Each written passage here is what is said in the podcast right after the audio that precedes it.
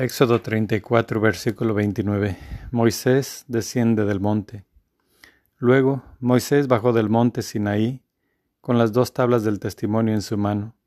Al bajar, no sabía que la piel de su rostro se había vuelto radiante por haber hablado con Yahvé.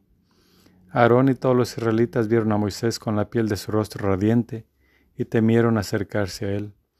Moisés los llamó. Aarón y todos los jefes de la comunidad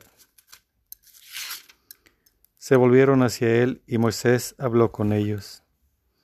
A continuación se acercaron todos los israelitas y él les transmitió cuanto Yahvé le había dicho en el monte Sinaí. Cuando Moisés acabó de hablar con ellos, se puso un velo sobre el rostro. Siempre que Moisés se presentaba delante de Yahvé para hablar con él, se quitaba el velo hasta que salía. Al salir, transmitía a los israelitas lo que se le había mandado. Los israelitas veían la piel del rostro de Moisés radiante, y Moisés se ponía de nuevo el velo hasta que volvía a hablar con Yahvé.